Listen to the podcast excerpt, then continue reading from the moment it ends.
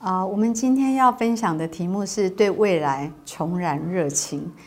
啊，以赛亚书四十章三十到三十一节说，就是少年人也要疲乏困倦，强壮的也必全然跌倒，但那等候耶和华的必重新得力。他们必如鹰展翅上腾，他们奔跑却不困倦，行走却不疲乏。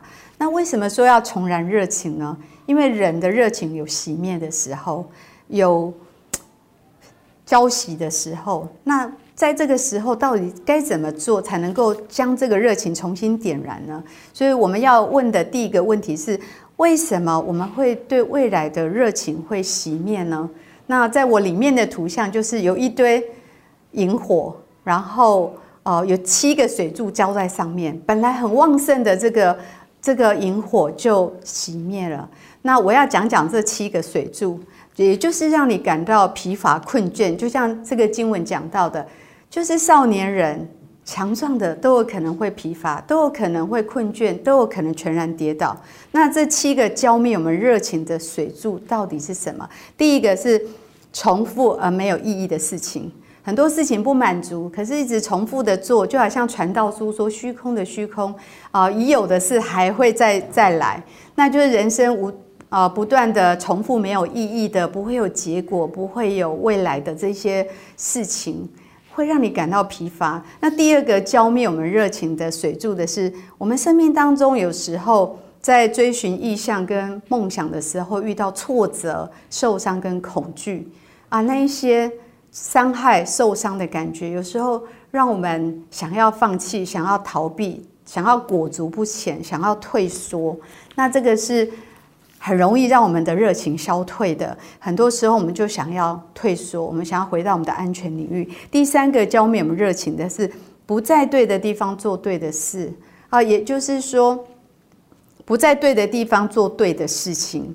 那也就是说，很多时候我们不够认识自己，我们喜欢跟想要做的事情有可能不适合我们，但我们一直在追求、汲汲营追求那个不对的方向。那也是会让我们感到挫折跟失去自信。那第四个水柱是力不能生，也就是我们会像保罗一样，他也遇到很大的困境。他说：“我遭遇苦难，受压太重，力不能生。”也许你的生命也经历过一些很挫折的境况，也许是疾病，也许是婚姻的破裂，也许失业，也许是被背叛，也许你的失去了你的健康，还是所爱的人，这一些生命的。这些的难处让我们感到受压太重，力不能生。还有另外一方面是健康上的限制。一旦我们生病，一旦我们失去我们生命，我们没有办法再延续我们的热情，还是我们心有余力不足。另外一个浇灭我们热情的水柱的是服侍生命中的偶像，也就是我们追逐一些。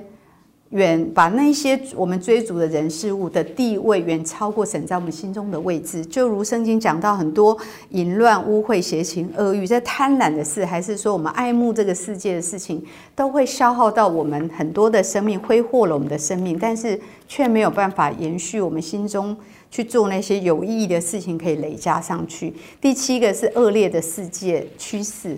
啊，这是幕后的世代的经文谈到大灾难，有疫情，有地震，有许多的天灾人祸，有些气候的异常，这一些都让人对未来感到绝望。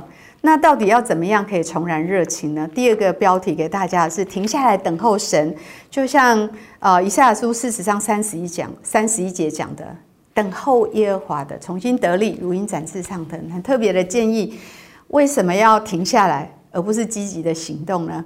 因为停下来，让我们像望远镜一样，我们要重新的聚焦。也许我们生命以前的焦点是我，也许是世界，但是现在我们的焦点要是神，这样子我们才看得清楚。那有几个暂停要重新对齐的。第一个是我们要知道神眼中的你是谁，也就是你要知道你是被爱的，你是被神拣选做他的儿女。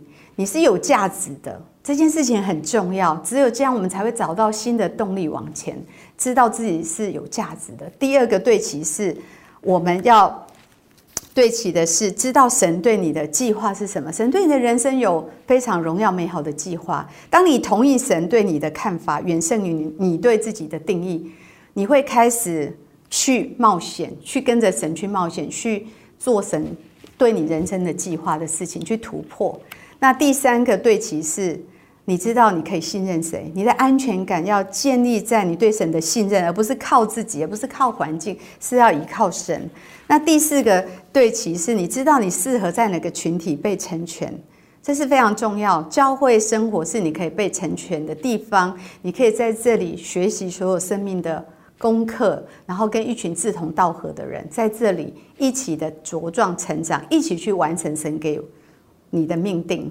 所以在哪一个群体是很重要。所以这四个对齐就是四个柴火，这四个柴火重新点燃在你的心里的时候，你才能够对未来重燃热情。最后一点是我们要抓住应许，我们重燃对未来的热情，也就是在以赛亚书那边讲到说，他是神，他所命定、所谋定、所筹划的、筹算的事情，一定会成就，一定会做成。那当你抓住那个应许，好像柴火起火时，我们需要那个不灭的火种。那火种是让整个柴火可以持续燃烧最重要的元素。那也就是说，神的应许、神的话一定会做成。不管你中途有软弱，但是你可以依靠神，而他说出来的话一定会成就。所以今天非常的重要，我们要找到我们生命的主旋律。好，就像修哥他找到生命的主旋律，就是要宣教，就是要直汤。我相信。今天有个呼召，也要来邀请你投入在这个神荣耀伟大的计划里面，然后重燃你对未来的热情。